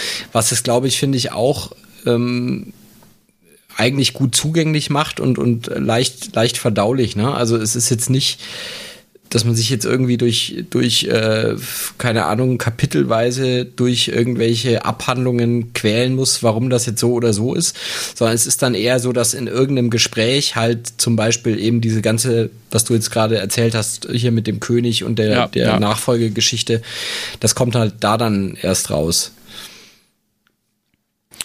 Und eigentlich ist ja dieses Buch, also ähm, das steht überall auch nochmal beschrieben, ähm, also die schreiben immer von mehreren Büchern. Also theoretisch, es sind eigentlich sieben Teile, so. Wenn man, also das ist ähm, zumindest im Buch auch tatsächlich so unterteilt. Ähm, das erinnere ich noch. Und zwar gibt es den Prolog und sechs Bücher, sechs einzelne Bücher, ähm, die man aber natürlich jetzt nicht als eigenständige Bücher lesen könnte oder so. Ich würde sie auch eher Teile, glaube ich, nennen oder Abschnitte. Ich finde find Buch da nicht den passenden Begriff, aber irgendwie steht so überall. Ähm, und das sind halt, also das sind sechs, sechs Zeiträume, die nicht immer aneinander angrenzen. Also zwischen dem zwischen dem ersten und zweiten Buch schon so, das ist von 35, 1135 bis 1136 und das zweite Buch startet halt auch bei 1136, endet 1137 und das dritte Buch startet aber erst 1140. Also das heißt, mhm. es sind immer mal wieder auch ähm, einfach Jahre dazwischen, wo man jetzt zumindest nicht hört, was da irgendwie passiert, oder also nicht live, hätte ich fast gesagt, also hm, ihr wisst, was ich meine, ähm, sondern wo dann einfach später im Verlauf klar wird, was da vielleicht passiert ist, oder weil sich, wie du schon sagst, eine Leute unterhalten oder, oder sowas, ähm, das irgendwie nochmal zusammengefasst wird. Und dadurch schaffen die es natürlich auch einfach so einen riesen so einen riesen Zeitraum irgendwie abzudecken. Oder schafft Ken Follett das ja auch, er hat es ja im Buch schon so vorgelegt.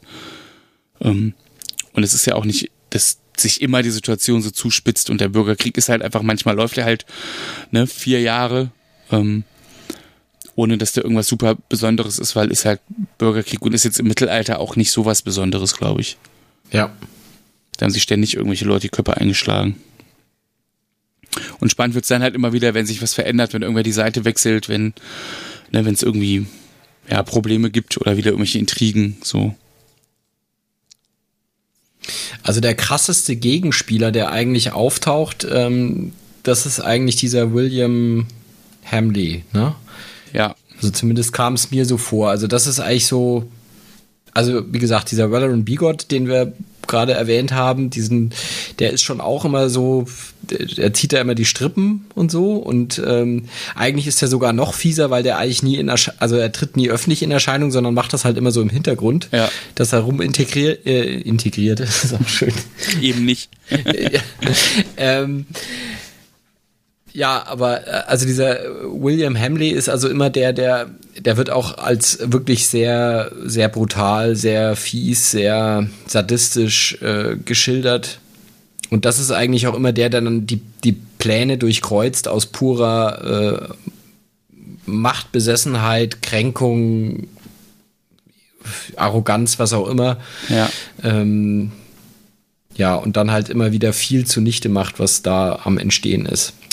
Wobei ich ja ehrlich gesagt glaube, die beiden nehmen sich gar nichts. Sie sind nur, also sie agieren auf ganz unterschiedlichen Ebenen.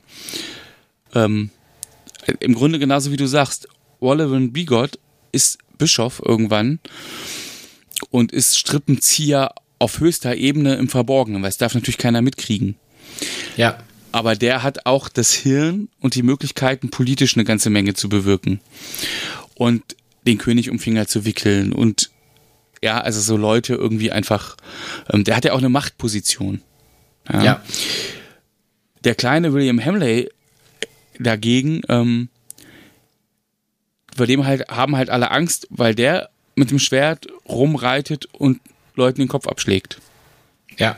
Das ist das, was sich Bollywood eigentlich nicht leisten kann. Und deswegen sind die, ähm, also funktionieren die ja in der Kombination so gut. Die ist ein Gespann, ja, die, die beiden, ja. Eigentlich brauchen die sich sozusagen, ja. Und William aber wiederum ähm, ist ja eigentlich total getrieben von seiner Mutter. Ja.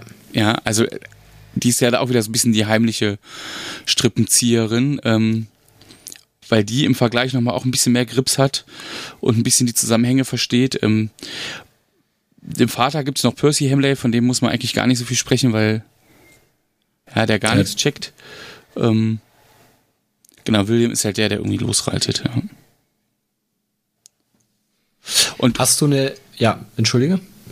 Und ähm, ja, nur, nur ein Gedanke noch ein, ähm, und Wolverine halt auch natürlich ähm, überhaupt nicht, äh, weiß ich, anerkennen kann oder, oder also der, dieses, diese, dieser Erfolg von Prior Philipp, ja, also der hat ja wirklich Erfolg in dem, was er tut.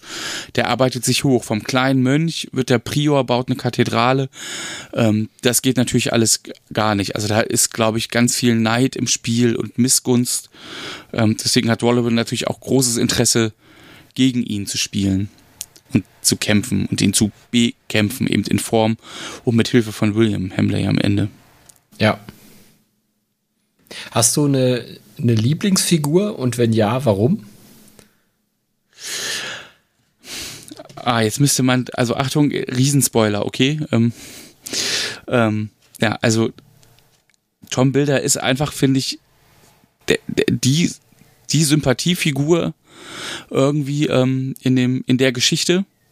Mit, mit allem, was er durchmacht, mit allem, was passiert. Ähm, und im Laufe der Story stirbt er. Und da war ich richtig traurig, ehrlich gesagt. Es hat mich echt voll fertig gemacht.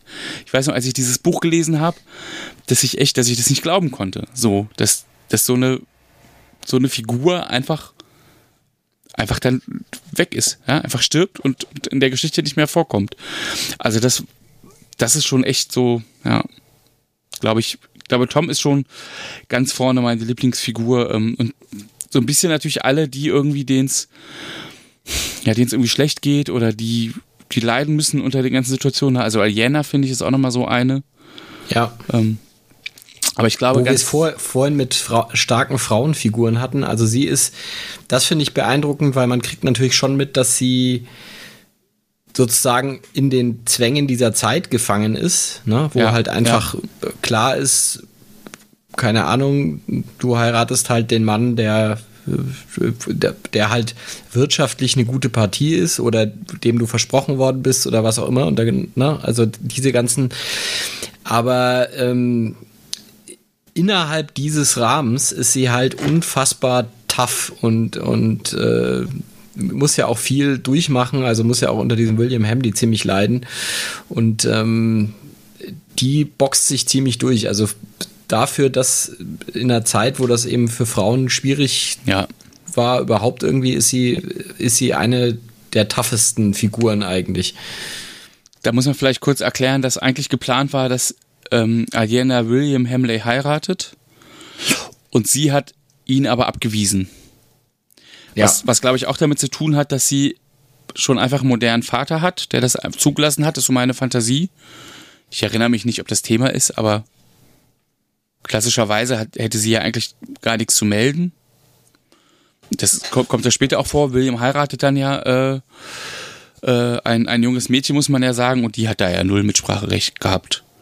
Ja. Ähm, genau, und Diana weist ihn halt ab und daher seine große Wut auf sie erstmal, ähm, was so allerlei mit sich zieht irgendwie. Und Aliena ist ja wirklich auch eine von den Figuren, die sich von ganz unten wieder hocharbeitet und im wahrsten Sinne des Wortes arbeitet. Ja. So, die ihren Bruder an die Hand nimmt und ihn ja im Grunde wirklich auf den Weg zum Ritter sein und zur Ritterausbildung schickt. Ähm, und ihn da auch so ein bisschen stark macht, glaube ich, weil das da ist es ja so ein bisschen vielleicht verkehrte Welt, ne, in, für Mittelalterverhältnisse. Äh, Ayana ist ja wirklich die sehr starke Frau, Frauenfigur, die weiß, was sie will, hast du gerade ja schon ganz gut gesagt. Ähm, und ihr Bruder Richard ist ja eigentlich das totale Weichei. Ja, anfangs zumindest. Anfangs, ja. genau, anfangs, das stimmt, ja. Es ist ja da auch noch relativ jung, aber ähm, ja. Und weil du von Lieblingsfiguren gesprochen hast, also ähm, Philipp wäre auch noch ganz oben auf meiner Liste, glaube ich. Mhm. So. Ja. Wie ist das bei dir? Ich glaube, ich finde Jack ähm, ah, gefällt ja. mir ziemlich gut, weil ähm, also ich ähm, ja ich finde Tom Bilder auch unfassbar sympathisch. Ich finde aber Jack ähm, ja also Jack gefällt mir irgendwie, weil er so äh, ja anfangs ja auch so ein bisschen der Sonderling ist, der irgendwie so ein bisschen Schwierigkeiten damit hat und dann aber irgendwann zeigt, dass er eben sehr, also ich finde, es ist ein, ein, im positivsten Sinne sehr leidenschaftlicher Charakter. Ja, das stimmt. Also ähm, als ich dran denke, wie ähm, geplant ist, dass Aliena in der, der, die er ja sehr verliebt ist, dann jemand anders heiraten soll, da dreht er ja dann völlig am Rad, ja, und riskiert alles, ähm, um das zu verhindern, weil er eben weiß, dass es keine Liebesheirat ist. Ähm, und er hängt sich ja dann auch in den Bau dieser Kathedrale ziemlich rein und äh, verzeiht dann gleichzeitig seinem, seinem Stiefbruder nochmal. Ne? Also das,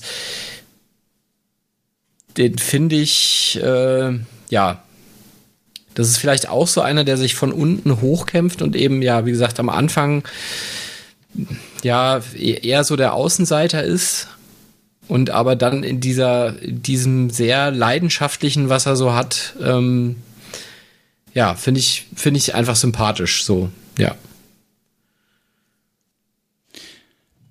Wollen wir doch kurz erklären, wer Jack eigentlich ist? Ach so, ja, stimmt. das hatten wir gar nicht so richtig. Ähm, ähm, ja, willst du oder soll ich?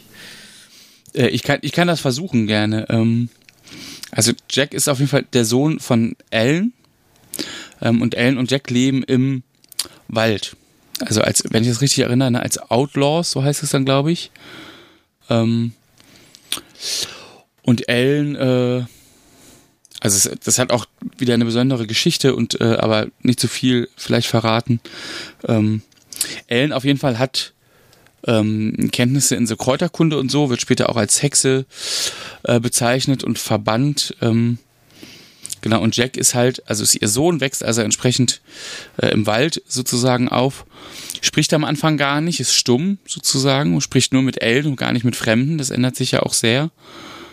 Ähm, und äh, genau, und Ellen, das muss man, glaube ich, noch erklären, wird, ähm, wird die Frau, wenn auch nicht verheiratet, also was würde man heute sagen, die Lebensgefährtin ähm, von Tom Bilder. Treffen also aufeinander. Ähm, und die beiden leben dann zusammen und dadurch wird Jack Toms Stiefsohn. Das zu vielen Problemen führt mit Toms Sohn ähm, Alfred, denn ähm, also äh, Alfred muss und soll natürlich eine Steinmetz-Ausbildung machen, so wie sein Vater. Ähm, und Jack ist aber das absolute Naturtalent und kann eigentlich schon von Anfang an ganz viel und guckt ganz viel bei Tom ab ähm, und lernt ganz viel und so. Genau, und dadurch, das hattest du eben auch angesprochen, sozusagen, ähm, gibt es ja ziemlich Reibereien und äh, ja, später verzeiht er Orpheus die ganzen. Also Orpheus ist einfach richtig mies, so so mies wie, wie eigentlich so ein Stiefbruder oder weiß ich nicht, so ein Typ nur sein kann. So, sonst kannst du ergänzen, ja. aber. So. Nee, nee, ich glaube, ähm, im Grunde fällt mir gerade so ein, ist Jack so ein bisschen ein, so der, der prototypische Nerd. Vielleicht ja, finde ich ihn deshalb so sympathisch. Also, weil er irgendwie, ja, wie gesagt, am Anfang so ein bisschen außen ist äh, und, und irgendwie wird dann auch so beschrieben, ja, dass, dass ihn andere Kinder dann eher sonderbar finden und, und merkwürdig und so. Und hat aber eben gleichzeitig diese, diese Begabung für das, für das Handwerk und ja, ist dann eben auf seine Weise mit dem, was er dann macht, sehr, ja, sehr, sehr konsequent. Also er, er sorgt ja dann auch zum Beispiel dafür, indem er dann diese Marie, Marienstatue nach Kingsbridge holt, dass es da wieder vorwärts geht. Also er kämpft dann auch sehr für diese Kathedrale ja. und ja, ich, ja, ich glaube, also deswegen mag ich Jack. Er kann lesen und schreiben, ne? Das hat einfach Ellen ihm beigebracht, weil die eigentlich echt sehr schlau und intelligent ist. Was natürlich auch keiner zutraut irgendwie. Ähm, ja. Und eben habe ich gedacht, man kann eigentlich ja gar nicht eine Figur erklären, ohne fünf andere mit ins Spiel zu bringen. Ne? Das ist wirklich, ähm, das macht nochmal deutlich, wie, wie sehr das alles ineinander verwebt ist eigentlich. Ich bin mir auch ehrlich gesagt nicht sicher, ob unsere Hörer und Hörerinnen vielleicht ähm, also jemand, der das jetzt nicht kennt, dieses ganze Hörspiel, der ist wahrscheinlich jetzt schon komplett verwirrt. Aber ich äh, hoffe einfach, dass die Leute dann einfach vorspulen, wenn es ihnen zu langweilig wird. Und äh, viele haben ja vielleicht auch das Buch zumindest gelesen irgendwann mal oder kennen auch das Hörspiel. Ähm, sonst ist ja. das vielleicht alles ein bisschen ein bisschen too much, wenn man das Buch nicht kennt und jetzt mit lauter Namen erschlagen wird. Habe ich auch eben gedacht, aber es geht irgendwie, also es geht nicht anders. Geht nicht anders, ja. ne? Es ist wirklich zu komplex. Das ist so der Karl-May-Effekt. Ich habe früher, also als Jugendlicher, wie, wie wahrscheinlich viele Jugendliche, so ein bisschen Karl-May gelesen und insbesondere so die, also nicht Winnetou, sondern so die, die, ähm, was weiß ich, durch die Wüste, durchs wilde Kurdistan und so. Und was ich da unfassbar anstrengend fand, dass dann immer irgendwie nach vier Büchern kommt plötzlich, ah, ich erkannte die Stimme sofort. Das war mein alter Freund und den hat er dann halt irgendwie drei Bücher vorher mal das Leben gerettet und dann taucht er wieder auf. Und du hast keine Ahnung mehr, wer das ist. Ja, ja. Und äh, ja. Aber das, äh, wir schweifen ab, das war jetzt nur nebenbei. Aber es trifft ja ganz gut. Ja. Also es gibt noch eine ganze Menge mehr Figuren. Wir haben ja schon mal hier oder da noch mal äh, so ganz am Rand ähm, wem benannt. Also die, ähm, wie gesagt, Mutter und Vater von William Hamley und so. Ähm, also da gibt's noch Martha, das ist dann die Tochter von ähm, Tom Bilder und so. Und die, der hat ja auch eine erste Frau und ich weiß gar nicht, wie viele Leute noch. Aber es gibt sehr, sehr viele Nebenfiguren, auf die gehen wir jetzt, glaube ich, nicht weiter ein unbedingt. Ähm, um, um so ein bisschen klar zu kriegen, wie ist die Handlung und, und wie ist das so, ähm, ja, reichen die, glaube ich, ne, die Hauptfiguren. Ja, ja. Was man, glaube ich, insgesamt einfach nochmal sagen kann, bevor wir ähm, zu den Sprechern kommen oder vielleicht als Überleitung da auch hin. Äh, also eigentlich haben wir das vorhin immer schon mal gesagt, aber nochmal detaillierter vielleicht. Also es ist einfach ein wahnsinnig gut produziertes Hörspiel, finde ich. Ähm, man wird in die Zeit absolut mitgenommen. So, also ich finde, der WDR ist großartig in, in so Geräuschen und Atmosphäre irgendwie. Ja, also es macht ja, ja macht ja fürs Hören total viel aus. Ähm, die, die Stimmen passen einfach irgendwie alle. Das, ja, ich, ich weiß gar nicht, wie ich das noch weiter gut beschreiben kann. Also ich, das ist einfach so, so rund, weil wenn man es hört, es passt einfach fast, ja. fast alles so. Ja, also der, man merkt auch, dass einfach viel, viel Zeit und Aufwand in Sound und Musik ja. steckt, ne? Und dass da auch nicht wir haben bei fünf Freunden ja äh, uns ein bisschen lustig drüber gemacht, über das Bellen von Timmy, was es genau irgendwie in drei Variationen ja, gibt ja, ja. Und, und dann immer wieder. Den Eindruck hat man da überhaupt nicht. Also, obwohl es sicher die Möglichkeit gäbe, da irgendwie, was weiß ich, ähm, das Schlachtengetümmel x-mal zu wiederholen und so. Also wenn sie es gemacht haben, machen sie es so, dass es nicht auffällt. Also man ja, hat nicht den ja. Eindruck, dass da irgendwelche Geräusche oder sowas aus der Retorte kommen und also aus der Retorte natürlich schon, aber dass das so konservenartig, ne, immer wieder das gleiche Sample abgespielt wird oder so, das ist nicht so, sondern äh, das ist wirklich ähm, also wie du schon sagst, es ist, es, man fühlt sich sehr reingenommen in die, in die Situation irgendwie. Und ich meine, klar, ne, so öffentlich-rechtlich WDR, die haben ja auch natürlich die Mittel und ähm, ja, und die haben einfach Ressourcen wie ein Orchester im Hintergrund, ja. Also die Musik ist ja tatsächlich eingespielt vom ähm, WDR Rundfunkorchester. Äh, und das ist einfach, das ist einfach großartig. Ja. So auch zu hören. Ähm, und auch immer diese, diese benediktinischen Gesänge, die ja. sie dann so ein bisschen, ne, also diese, diese sakrale Musik, das finde ich auch immer ganz, also es ist äh, so ein Mittelding zwischen so einem klassischen Soundtrack, wie man ihn jetzt vielleicht auch für, ein, für so einen Film erwarten würde. Und dann aber eben immer so Sachen, die praktisch diesen Mittelalterbezug wiederherstellen. Das ist echt, ist echt toll gemacht. Überhaupt nehmen die dich ja an jeden Ort einfach von den Geräuschen auch mit. Also wenn was in der Kathedrale spielt, dann dann hört es sich so an, wirklich als ob du da mit drin stehst. Wenn sie auf dem mittelalterlichen Markt stehen, dann hört es sich halt auch irgendwie so an. Ja. Ähm, und, und so weiter und so fort. Also großartig, ja. Also die, die Pferde, dieses ganze, also auch so diese ganzen Kleinigkeiten so, die man vielleicht wirklich auch erst beim zweiten oder dritten Mal hören ähm, entdeckt. Das ist ja, das ist einfach toll irgendwie. Und ne, die, sie gönnen sich einfach zum Beispiel auch den Luxus von zwei Sprecher bzw. Sprecherinnen. Ja. Du meinst jetzt Erzähl die Erzähler, ne? Äh, äh, Entschuldigung, also, natürlich. Ja, ja. genau. Zwei Sprecher und Sprecherinnen wäre ein bisschen wenig für so ein Ja, das stimmt. für, die, für, für, die Figuren. Nein, du hast natürlich recht. Ich meine, sie, also es gibt einen Erzähler und eine Erzählerin und ähm, also alleine das macht's halt großartig, diesen, diesen Wechsel, ja. Ja. Auf die können wir da vielleicht auch noch mal ein bisschen, bisschen eingehen, oder? Ja, also wir können ja sowieso mal kurz zu den, zumindest zu den Hauptcharakteren genau. mal ein bisschen was zu den Sprechern sagen. Also der Erzähler ist ähm, Ernst Jacobi. Ähm, den kennt man zum Beispiel als die Synchronstimme von Doc Brown in Zurück in die Zukunft. Wobei ich glaube, nicht in allen Zurück in die Zukunft Teilen. Ich bilde mir ein, in einigen ist das jemand anders. Aber also zumindest. Ah, da bin ich auch nicht äh, sicher. Äh, und er spricht oder sprach Peter Pan in dem äh, alten Walt Disney-Film Peter, Peter Pan. Sonst habe ich von dem jetzt nicht viel gefunden, aber er ist, glaube ich, also man erkennt die Stimme wieder. Ich habe jetzt ja, zwar nicht ja. so wahnsinnig viel direkte Referenzen, aber es ist schon eine bekannte Stimme. Das ist ja ganz ähnlich bei der Sprecherin. Ähm, und zwar ist das äh, Gisela Trove, die äh, man aus verschiedenen Fernsehserien kennen könnte, so wenn man sie denn ähm, schaut, also zwischen der Landarzt in aller Freundschaft, Blankenese, ähm, also auch so öffentlich-rechtliche Produktion. Ähm, genau, da kann man die sehen und hören sozusagen. Ja.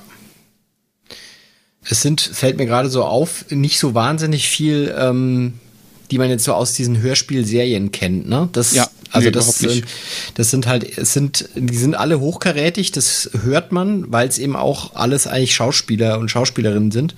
Aber ähm, es ist jetzt, wenn man so jetzt gerade zum Beispiel in diesem Europa-Universum oder äh, hier Kiddings, da merkt man halt schon, ja, da gibt es so ein paar Sprecher, die werden halt immer wieder gebucht ja, und ja. die hörst du halt dann in sich Hörspielen. Und das ist, ähm, hier sind es eben dann eher Schauspieler, die man so ähm, ja. hat. Ähm, Was ja vielleicht auch damit zu tun hat, dass der WDR ja auch, gut, wobei hier habe ich auch eine große Radioabteilung, aber eben halt auch irgendwie ähm, natürlich viel Fernsehen, ja. Also in diesem ganzen ganzen Knäuel von öffentlich-rechtlichen Sendern, die hier irgendwie alle zusammengehören und auch wieder nicht. Ja. Ja, Philipp wird gesprochen von Christian Redel. zudem habe ich leider nicht so wahnsinnig viel, also halt auch zig so Fernsehfilme, aber jetzt keine markante Rolle, wo er, wo man ihn jetzt, wo man sagt, aha, das ist Christian Redl. Hatte ich jetzt nicht. Also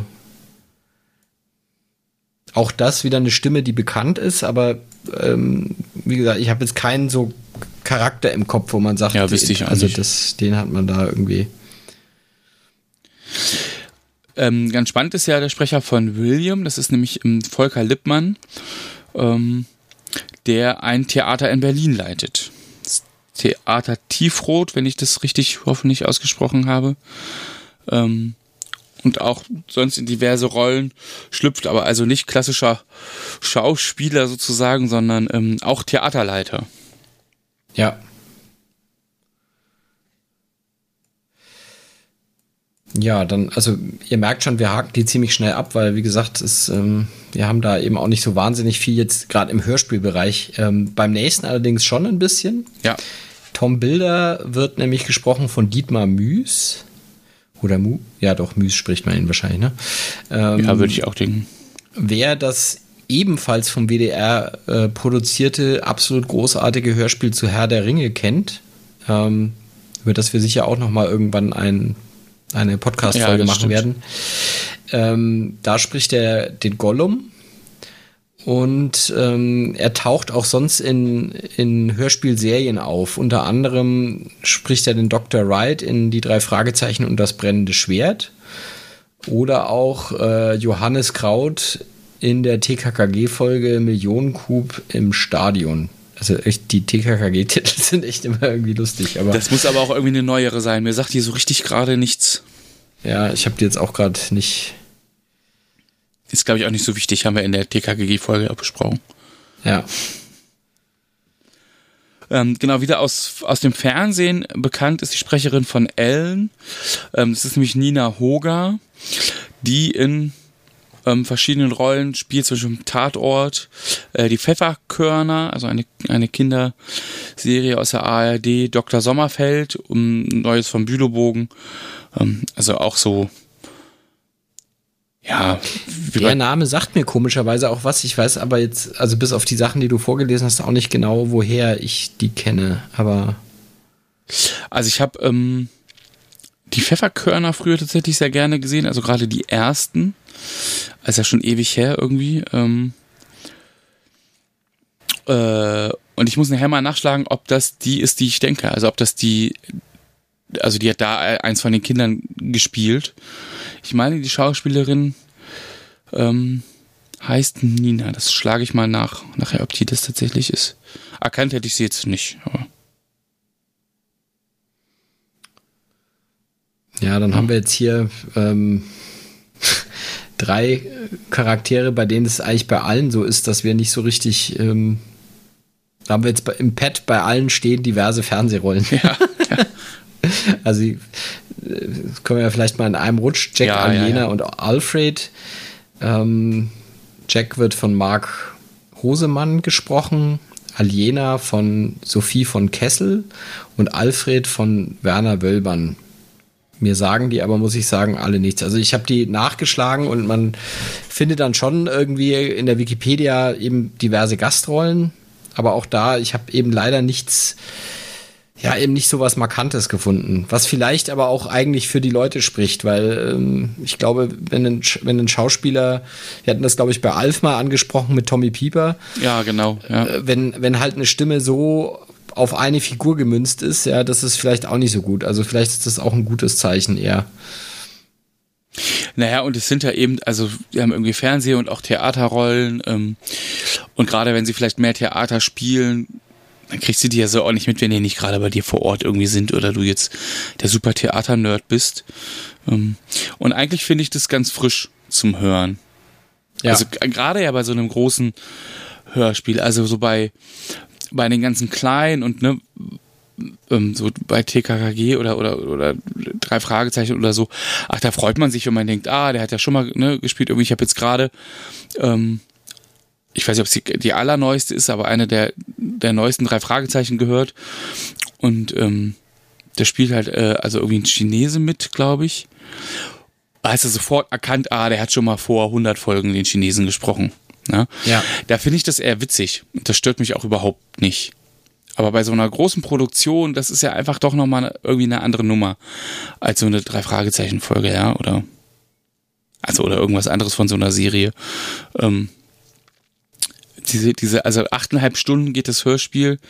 Ähm, und da willst du ja nicht die ganze Zeit die Stimme von Bruce Willis hören oder irgendwie, weißt du, oder von weiß der Geier wem. Ähm, ja, dafür, dafür ist es irgendwie. Ich, ich kann das gar nicht richtig beschreiben, aber es ist halt einfach irgendwie anders, finde ich. Und ja. deswegen finde ich es richtig gut, dass man die vorher noch nicht so kennt.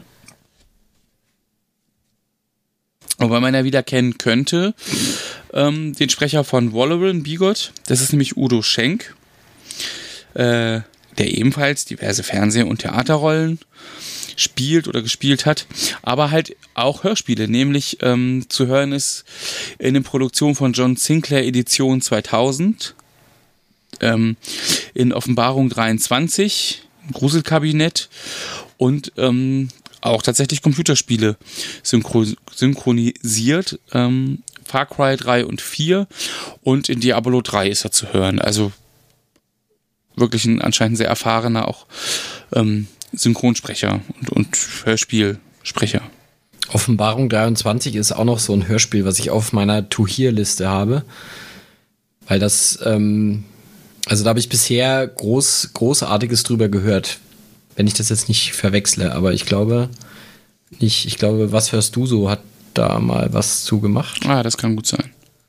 Muss ich mal, muss ich mal nachschauen. Ähm, Packen wir es mit auf unsere niemals enden wollende Liste mit Dingen, die wir nochmal hören und besprechen müssen. Ja, die müssten wir vor allem dann wirklich mal selber hören. Also ich habe ich hab keine. Ähm, ah ja, genau. Lieblingshörspielen, genau. Also die Kollegen von Was hörst du so? Ähm, genau. Und äh, da hat die Sabrina, die ähm, hat das als Lieblingshörspielserie unter anderem mit anderen aufgeführt. Und die habe ich eben noch überhaupt nicht gehört. Also das ist. Äh, Mir sagt die auch ehrlich gesagt gar nichts.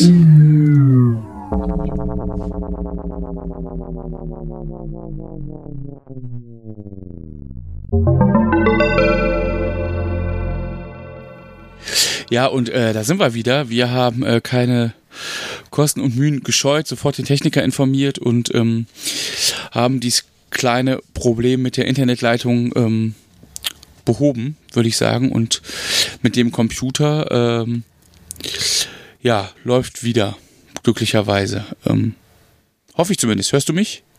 Ja, äh, ich, ähm, vielleicht ist meinem Rechner einfach zu heiß geworden. Ich habe hier das Fenster geschlossen, damit wir nicht zu viel Krach von draußen auf der Aufnahme haben und irgendwie. Äh, ah, okay. Das vielleicht ich, wurde es dann etwas zu heiß.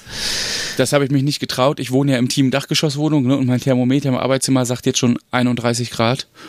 Ja, okay. Ähm, da habe ich mich mit Fenster zu nicht getraut. Also solltet ihr komische Straßengeräusche hören, bin ich wahrscheinlich schuld. Seht es mir nach. Es liegt an der Hitze.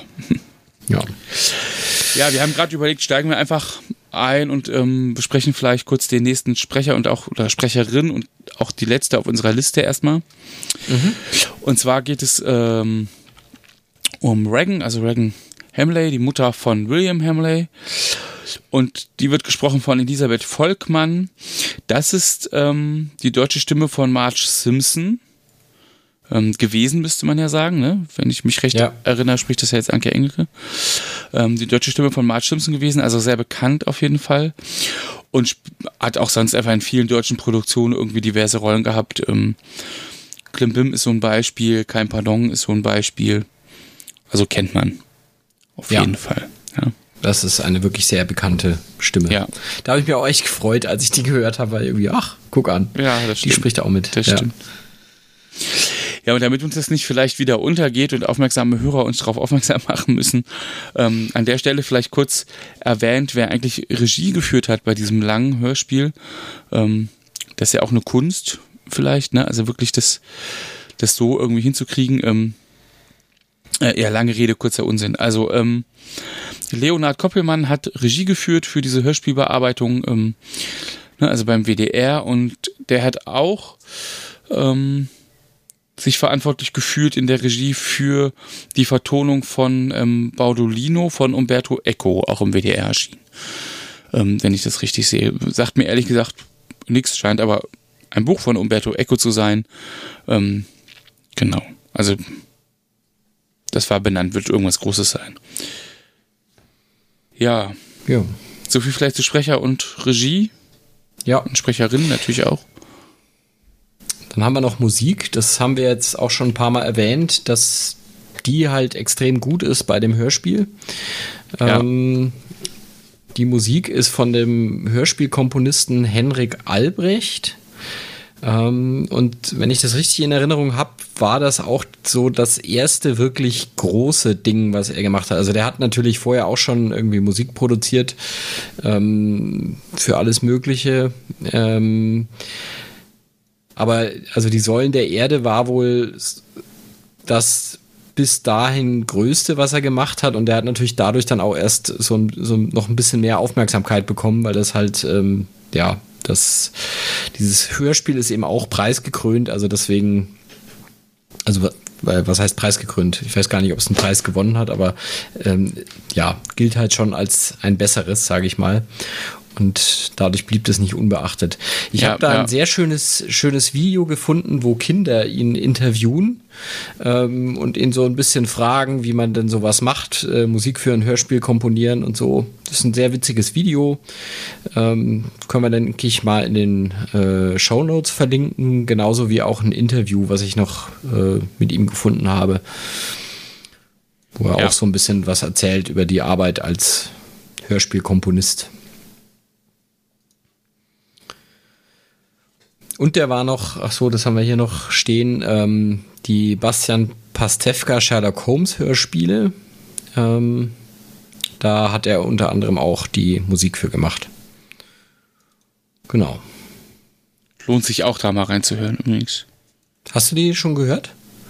Äh, ich glaube, ich habe Teile oder Ausschnitte auf jeden Fall mal reingehört. Irgendwie.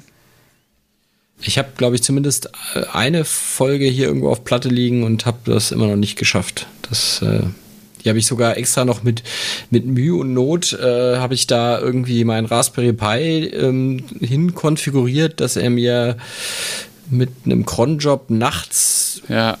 Äh, irgendwie oder also zum, ich war da irgendwie oder ich war nicht da, war im Urlaub oder irgendwas und dass er mir dann während des Urlaubs schön diese Folge aufnimmt ähm, und war dann ganz stolz, dass er das auch gemacht hat und dann meinte irgendwie der Steffen, vom Nerd Nerd Nerd Podcast zu mir.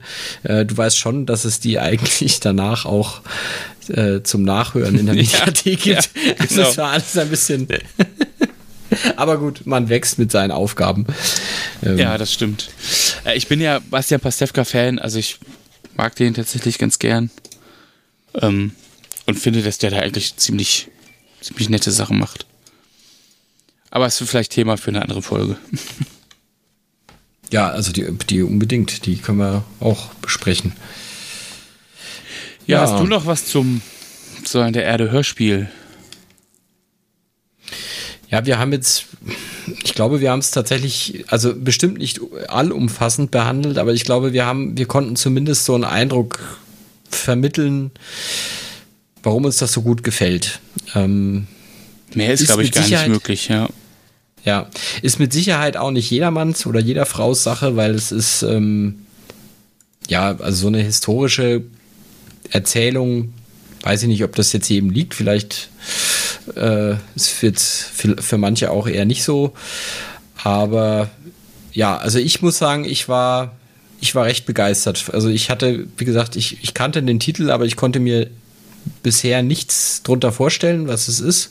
Ich wusste nicht mal, worum es geht. Also ich wusste, ich wusste nur, Säulen der Erde ist irgend so ein Schinken und äh, es gibt ja. irgendwie alles Mögliche dazu, Fernsehserie und keine Ahnung was. Aber ich hatte keine Ahnung, worum es geht und ähm, ja, also es war jedenfalls ein, ein sehr guter Tipp von dir, weil ich äh, habe das jetzt wirklich gerne gehört, muss ich sagen. Ja, ich auch, habe ich ja schon ausführlich äh, erzählt sozusagen. Ich habe mich auch gefreut, es einfach jetzt mal wieder zu hören. Und, ähm, was ich ganz spannend fand, war, ich habe es halt unter einem ganz anderen Blickwinkel gehört. Ne? Ja. Schöner Wortwitz übrigens, ähm, wem es aufgefallen ist. Also finde ich zumindest. ähm, Hör, also ich habe sie unter einem ganz anderen Hörwinkel gehört. Ach so. so. Ach so, ja. ja, Blickwinkel gehört, äh, vielleicht war er auch vielleicht, egal. Nee, das, äh, äh, ich bin, glaube ich, heute einfach ein bisschen müde schon. Das, äh, ja, dann sollten wir das auch nicht zu sehr in die Länge ziehen. Äh, ich habe gesagt, mir gefällt es auch, genau. Äh, hört das alle, also hört mal rein, wenn ihr mögt. Ähm, es gibt ein paar Stellen, wo man das ganz gut machen kann. Ähm, ja, und wir am Anfang vielleicht aber auch schon einfach gesagt, äh, lasst uns mal eure Meinung da. Also ich, ich kann auch so gar nicht einschätzen, war das jetzt sehr wirr, war das jetzt sehr schlimm, wie wir hier irgendwie durchgeritten sind durch die Folge, konnte man uns halbwegs folgen. Ähm, haben wir irgendwas total Wichtiges vergessen? Es kann, glaube ich, nicht schlimmer sein als unsere John Sinclair-Folge. ja, wobei ich die irgendwie auch mag, aber. Ja, ich, äh, ich fand sie dann auch relativ gelungen, aber da sind wir schon irgendwie, ähm, ja, sind wir schon sehr. Sind wir sehr äh, ins Holpern geraten. Ins Holpern geraten, ja. ja. Also dieses, dieses Mal war es, glaube ich, hilfreich, dass zumindest du das Hörspiel gut kanntest. Bei John Sinclair hatten wir, glaube ich, beide nicht so richtig die Ahnung. Es ist ja auch aber, wirklich sehr kompliziert gewesen. Ja. Ja, ich habe hier noch einen Punkt stehen. Ähm, das habe ich, glaube ich, auch in, in, früheren Folgen immer schon mal erwähnt, äh, aber auch an der Stelle nochmal, weil es eben jetzt eine WDR-Produktion ist. Ich finde, der WDR produziert hervorragende Hörspiele und sie haben ein kostenloses Podcast-Angebot und das heißt WDR Hörspielspeicher. Ähm, und weil ich heute irgendwie auf, auf, der, auf dem Rückweg von der Arbeit im Bus Bock hatte auf Hörspiel und ähm, irgendwie gerade schon den ganzen Tag Podcast gehört hatte und so, ähm, habe ich das angeschmissen und habe wirklich wahllos da jetzt eins angemacht, wo der Titel mich irgendwie halbwegs interessiert hat. Ähm, Tod im Stadion oder irgendwie so. Äh, und toll, ja, also es ist eben, finde ich, so diese gleiche Machart von den Dingen, die man da hört. Ähm, und wer mal nichts mehr im Podcatcher hat, was ich mir ja gar nicht vorstellen kann, eigentlich hat man da immer zu viel, oder einfach mal Bock hat, irgendwie ein Hörspiel zu hören, was man vielleicht auch nicht so kennt. Ähm, ja, kleine Empfehlung einfach an dem Rande. Guckt mal rein, hört mal rein. WDR Hörspielspeicher heißt das Ganze. Ja, der ist. Also da habe ich auch schon diverse Male mich mal mit Nachschub versorgt und das, äh, ja, die, die Empfehlung teile ich. ja. Was gibt sonst noch? Ähm, Podstock fahren wir, glaube ich. Also ich fahre nicht hin. Ich weiß nicht, fährst du? Oh, ich hatte es mir erst sehr fest vorgenommen, aber es ist einfach so voll, diese Zeit. Ähm, ich bin schon jedes Wochenende irgendwie unterwegs und zwischendrin auch. Ich habe überlegt, ich gucke mal, wie es ganz kurzfristig ist. Ich wollte immer noch mal fragen, äh, hier, wenn das übrigens irgendwer hört, liebe Potstock-Orga-Menschen, ähm, wie kurzfristig kann man denn eigentlich noch mal vorbeikommen mit seinem Zelt? So, ich bräuchte ja nur eine Wiese irgendwo, eine kleine. Ähm, Genau, ich würde das sehr, sehr, sehr spontan entscheiden müssen, glaube ich. Ja. Also ich habe, bei mir ist es ähnlich, ich habe irgendwie, also mir ist es, glaube ich, ähm, ich habe es mir auch überlegt und wollte eigentlich auch, aber es ist mir, glaube ich, dieses Jahr too much. Aber vielleicht ähm, nächstes Jahr. Und, es ist ja äh, wirklich auch richtig weit, ne, dieses Jahr. Ja, gut, wobei Hunsrück war jetzt auch äh, nicht das nächste. Ja, müssen wir mal sehen. Also, das, äh, aber jedenfalls, also allen, die zum Podstock fahren, äh, viel Spaß. Absolut. Und ja. Und dann müssen wir mal überlegen, was wir dann als nächstes machen. Genau, das machen wir ähm, gleich off-air. Genau. Wir wollen ja nicht äh, die Spannung verderben. Nicht noch mehr spoilern, ja. Genau. Ja, dann würde ich sagen, ihr Lieben, dann schmeißen wir euch jetzt raus, ähm, sozusagen schnacken hier gleich vielleicht kurz noch ein paar Minuten weiter. Wünschen euch alles Gute. Schreibt uns, bewertet uns, gibt uns fünf Sterne auf iTunes, das muss man ja immer sagen, habe ich gelernt. Ja. Ähm, wir freuen uns auch wirklich drüber. Genau, und vor allen Dingen schickt uns Feedback. Da freuen wir uns noch am allermeisten, glaube ich. Ja. Positiv wie negativ. Auf jeden Fall, genau. Und hört in die Säulen der Erde rein. Genau. Wenn euch jetzt die achteinhalb Stunden nicht abschrecken. Aber man kann das ja auch in Etappen machen. Also, wie gesagt, habe ich ja auch gemacht auf langen äh, Busfahrten. Ähm, ja. Da habe ich jetzt übrigens das erste Mal auch eine Proton-Folge mal komplett hören können. Ah, cool. Was sich auch sehr gelohnt hat, weil die, also die sind ja auch wirklich, die sind halt extrem lang, aber es ist halt auch echt, äh, ist halt auch cool. Ja, also es ähm, ist jetzt nicht so, dass es zu lang ist. Ähm, sondern es, es macht ja auch Spaß, sich das mal komplett zu geben. Nur meistens habe ich tatsächlich einfach die Zeit nicht, mir die komplett ja. anzuhören. Aber ja. das habe ich jetzt diesmal gemacht und das war lohnend. Also, ja. Ja, dann würde ich sagen, bis bald und äh, bleibt uns gewogen. So sieht's aus. Tschüss. Tschüss.